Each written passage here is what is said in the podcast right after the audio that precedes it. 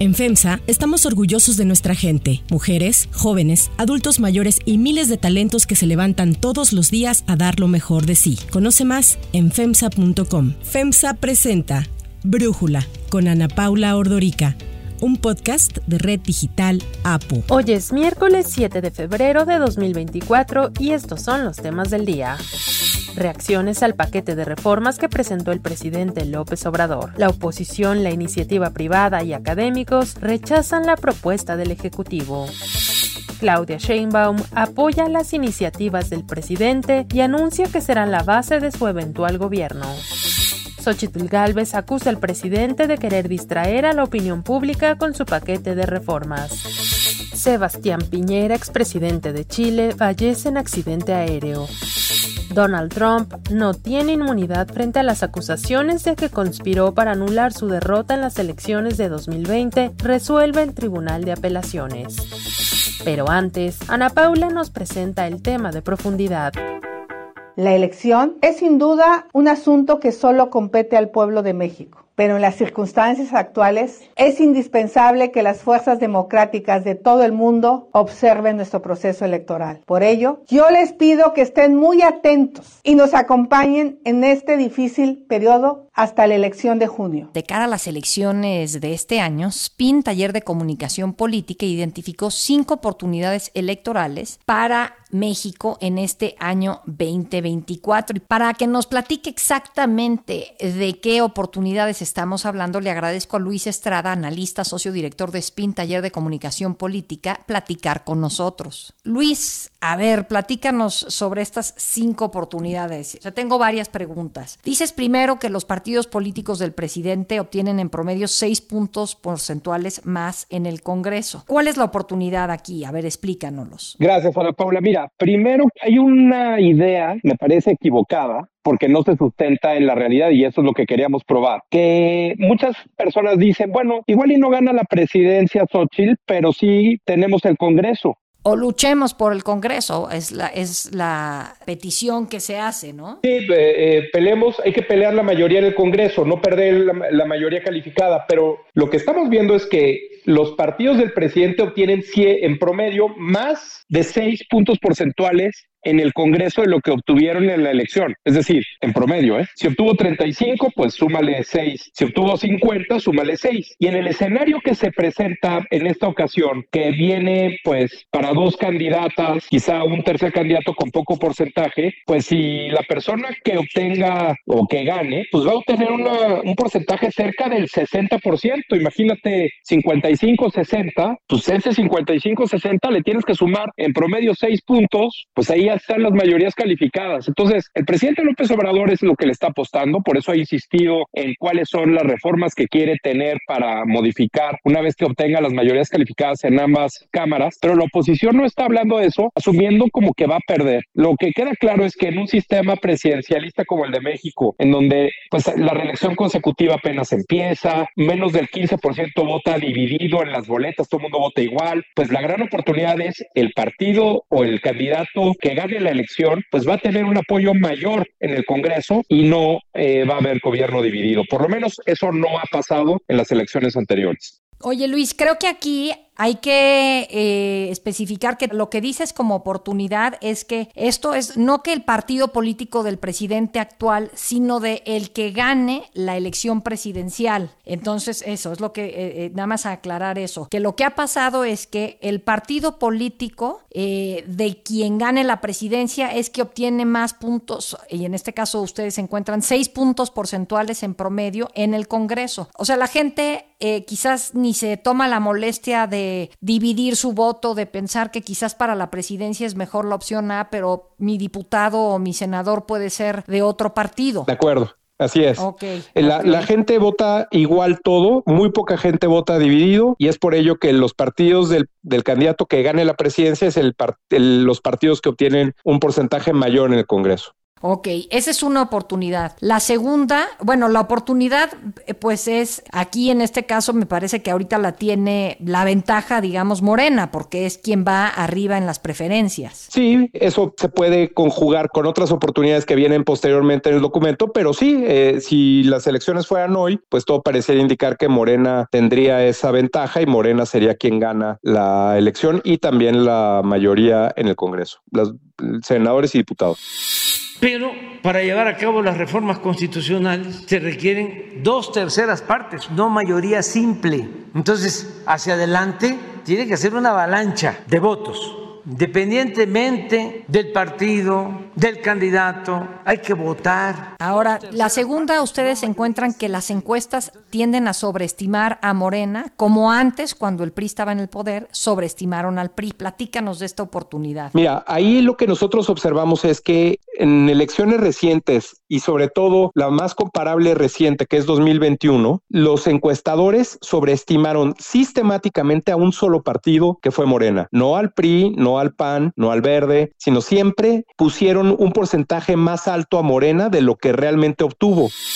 Habla César Camacho Quirós, exdirigente del PRI, sobre el proceso electoral en el Estado de México 2023. Yo creo que las encuestas son útiles, hay que saberlas leer. Y hay que, y hay que saber de quién vienen. Pero en última instancia, las encuestas son fotografías, no son películas. Si es una instantánea, yo creo que hay que interpretarlas, no hay que desdeñarlas ninguna, pero no hay que suponer que son el evangelio. ¿no? Y eso en promedio, por ejemplo, en 2021 se incrementó hasta 7 puntos porcentuales al menos en promedio de los encuestadores. Y, por ejemplo, en la elección del Estado de México, la distancia que se marcó entre Delfina Gómez y Alejandra del Moral también tendió a estar sobreestimada de parte de los encuestadores. ¿Qué quiero decir con esto? Que todos los escenarios de encuestas que vemos, donde incluso algunos muestran una ventaja de más de 40 puntos de Claudia Sheinbaum sobre Xochitl Gálvez, pues la verdad es que puede estar sobreestimándose. Puede obedecer esta circunstancia a varias razones. La primera puede ser no solo los conflictos de interés y hacia quién están trabajando algunos encuestadores, que no dicen, pero ahí están, hasta cuestiones que no se han resuelto de debates metodológicos como la no respuesta y el tipo de encuesta que ahora pues con las encuestas telefónicas en celular es complicado. Entonces, por varias razones, te digo, entre ellas estas y la gente que tiende a sobreestimar al ganador, pues pueden decir que en la encuesta van a votar por el partido que gobierna, pero no necesariamente van a ir a votar el día de la elección. Entonces, por eso, de la misma forma que antes se sobreestimaba al PRI, hoy estas encuestas están sobreestimando Morena. ¿Cuál es la oportunidad? Pues que las elecciones que parecen muy abiertas son están menos abiertas y las que están más parejas pues a lo mejor están empatadas o con cierta ventaja para la oposición. Incluso yo te diría algo muy concreto de esto. El presidente en las conferencias, pues yo lo veo muy enojado, dado que su candidata tiene por lo menos 30 puntos según sus encuestas, 30 puntos de ventaja. Yo vería si el presidente realmente, su candidata, tuviera 30 o más puntos de ventaja, pues yo lo esperaría un poquito más relajado en la conferencia de prensa y esto no es así.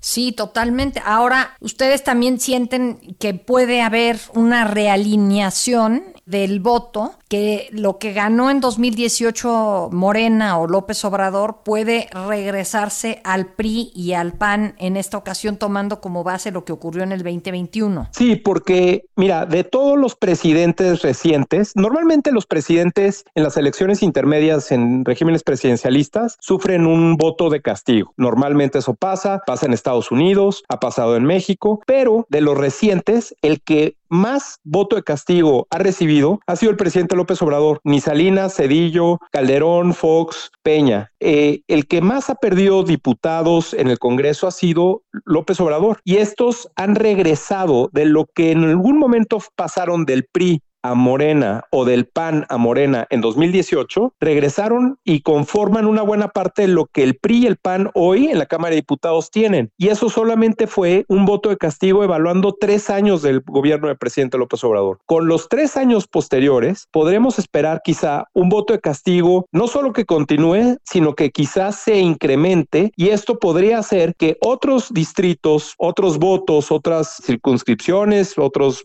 eh, ayuntamientos, en fin, que en en algún momento se fueron a Morena pudieran regresar al PRI y al PAN y entonces ya el escenario de la planadora junto con el tema de la, de la sobreestimación de las encuestas y junto con el tema del porcentaje de quien gane la elección, pues entonces ya pone la competencia mucho más reñida de lo que aparenta hoy en día incluso con la oportunidad cuatro que tienen que dicen eh, que AMLO también está sobreestimado porque hace campaña permanente, pero pues de ahí a que esto se traduzca en votos, quién sabe.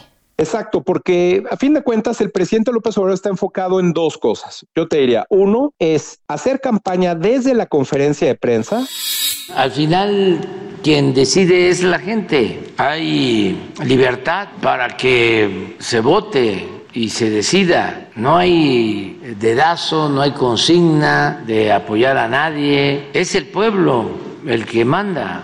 Y cada vez la gente está participando más es decir, ser el vocero de su partido, de su gobierno e indirectamente de su candidata que repite lo que dice el presidente López Obrador. Y desde ahí, pues dictar como las líneas, los ejes de comunicación, en fin. Pero el tema es que los medios de comunicación son los que ven las conferencias y escogen la información que publican en sus medios, pero la gente no ve las conferencias, ni siquiera los seguidores del presidente ven las conferencias. En estos días que Xochitl Gálvez ha estado dando conferencias de prensa, de repente hay más audiencia viendo la conferencia de Xochitl que la del presidente. Ahora ya me enteré de que una candidata del bloque conservador va a tener mañanera, me da mucho gusto, a las 10 de la mañana. No le hace, no le hace, sí.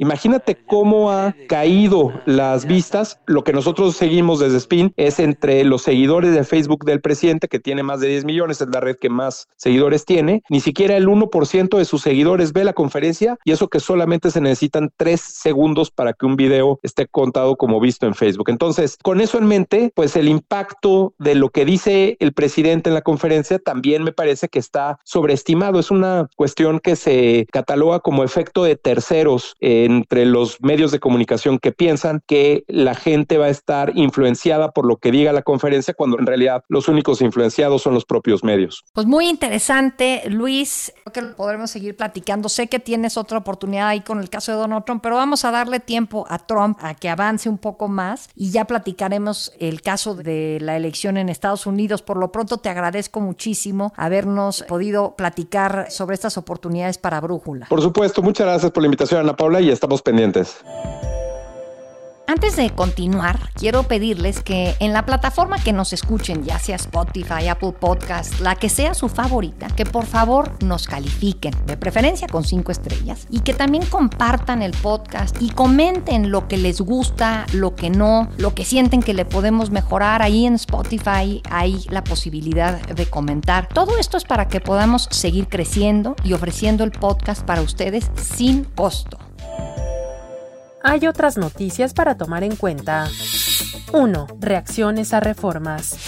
Las reacciones al paquete de reformas que presentó el presidente Andrés Manuel López Obrador han sido varias, y es que recordemos que el mandatario presentó el pasado lunes un paquete de 20 reformas, 18 constitucionales y 2 legales. La oposición fue clara en señalar que no permitirá que se vulneren las libertades, la democracia, que se debiliten los contrapesos y los equilibrios de poder, que según la dirigencia nacional del PAN son las verdaderas intenciones de López Obrador. Jesús Zambrano, dirigente del PRD, aseguró que las iniciativas constitucionales del presidente son pura demagogia y son regresivas, parte de su estrategia de distracción como jefe de campaña de Claudia Sheinbaum. Las reformas anunciadas el 5 de febrero por López Obrador tienen como objetivo asaltar, asesinar y enterrar la Constitución. Quiere acabar con la división de poderes al capturar al Poder Judicial y controlar al Legislativo. Su propuesta de desaparecer los órganos autónomos habla de que no quiere ningún contrapeso y control democrático de la sociedad. La dirigencia del PRI acusó que Morena y el presidente, a cuatro meses de la elección, busquen enfrascar a la oposición en una discusión sin rumbo con el fin de distraer la conversación en pleno proceso electoral. Las reacciones no fueron solo de la oposición. El Instituto Mexicano para la Competitividad, el IMCO, advirtió que ocho de las 20 iniciativas del presidente ponen en riesgo la competitividad de México Específicamente refirió que la reforma en materia de pensiones es fiscalmente cuestionable, pues pondría en jaque a la economía pública al limitar la capacidad del Estado para proveer bienes y servicios. Sobre la reforma electoral, advierte que busca reafirmar el poder del grupo dominante, en este caso de Morena, y por el contrario perjudicar a los partidos pequeños. Y aunque son bajas las probabilidades de que todas las reformas prosperen, dado que Morena y aliados no cuentan con los votos necesarios para aprobarlas, el IMCO resaltó la incertidumbre que genera su debate. Por su parte, el Consejo Coordinador Empresarial consideró que no es momento para discutir estos cambios, dado el proceso electoral del país que se vive, además de que destacó que las 20 iniciativas impactan la estructura del gobierno, la división de poderes, el régimen democrático y la competitividad del país. 2. Claudia Sheinbaum. Y ya que estamos en las reacciones que generó el paquete de reformas del presidente, Claudia Sheinbaum, candidata de Morena PT Partido Verde, anunció que arrancará campaña el próximo primero de marzo con un mitin en el Zócalo de la Ciudad de México, donde defenderá las reformas constitucionales propuestas por el mandatario. Respaldamos las propuestas presentadas el día de ayer por el presidente Andrés Manuel López Obrador eh, al Congreso de la Unión como reformas constitucionales. Estas propuestas son parte del programa que vamos a presentar el primero de marzo a la ciudadanía como inicio de la campaña electoral de nuestra coalición Sigamos Haciendo Historia. La ex jefa de gobierno de la Ciudad de México aseguró que las iniciativas que López Obrador presentó serán incluidas en el siguiente gobierno, al grado que dijo que serán base de su futura administración, aunque precisó que presentará otras propuestas que fortalecerán la transformación que inició el presidente. Recordemos que las campañas comenzarán de manera formal el próximo primero de marzo. Actualmente nos encontramos en las intercampañas, periodo en el que los candidatos no pueden realizar eventos proselitistas.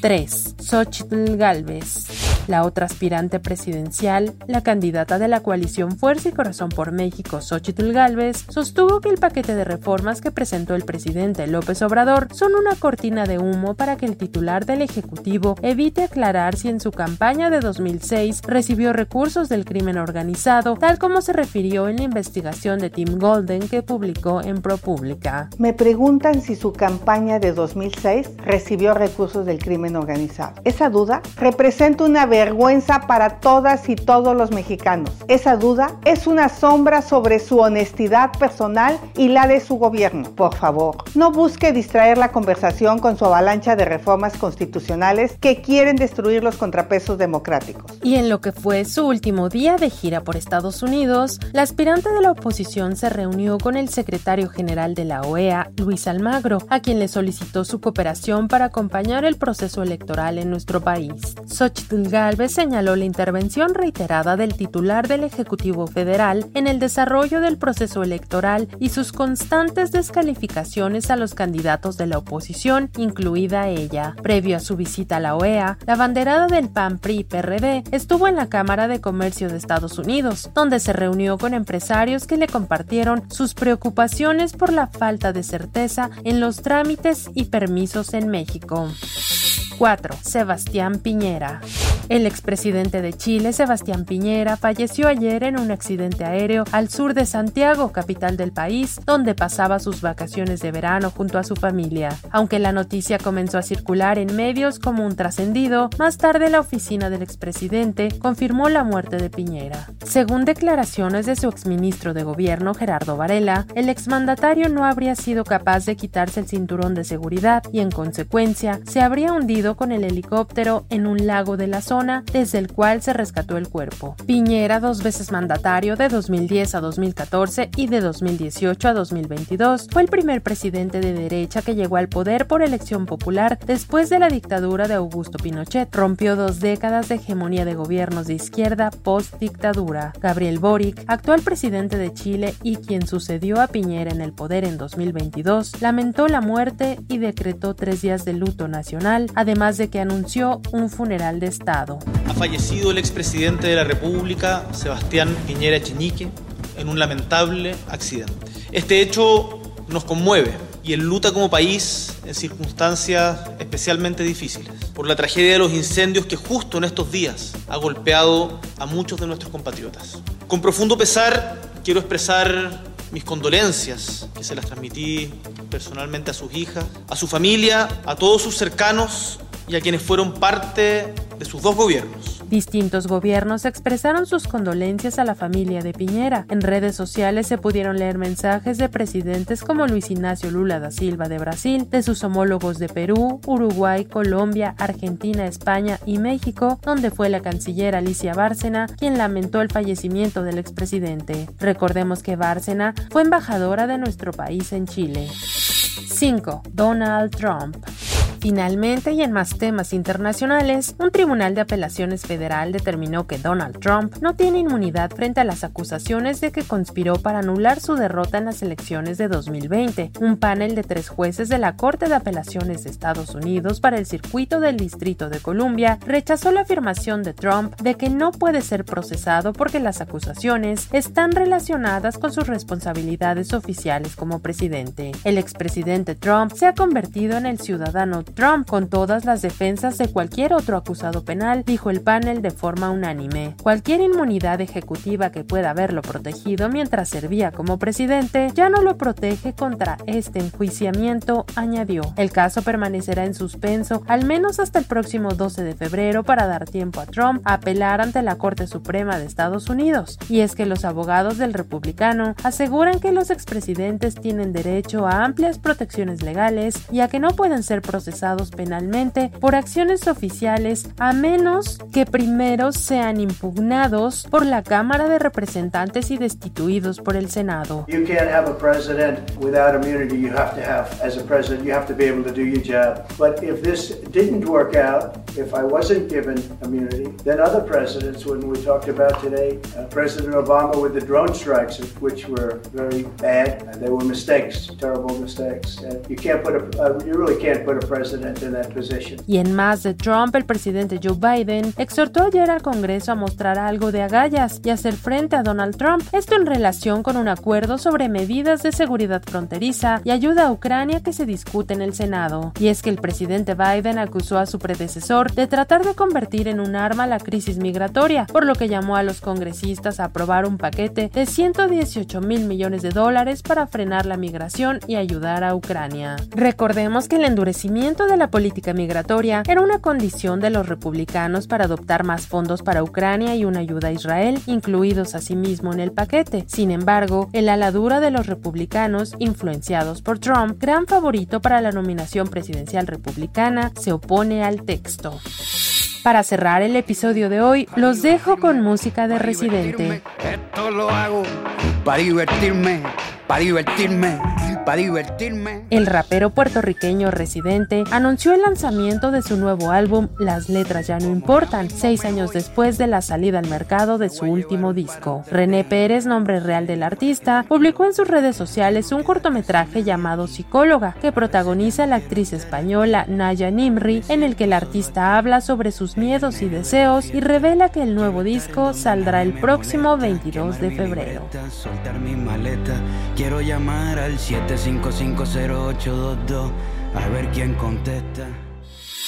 Yo soy Ariadna Villalobos. Brújula es una producción de Red Digital APO. En la coordinación y redacción, Christopher Chimal y en la edición, Cristian Soriano. Los esperamos mañana con la información más importante del día. Oxo, Farmacias ISA, Cruz Verde, Oxo Gas, Coca-Cola FEMSA, Invera, Torrey y PTM son algunas de las muchas empresas que crean más de 245 mil empleos tan solo en México y generan valor como parte de FEMSA. FEMSA presentó Brújula con Ana Paula Ordorica, un podcast de Red Digital APO.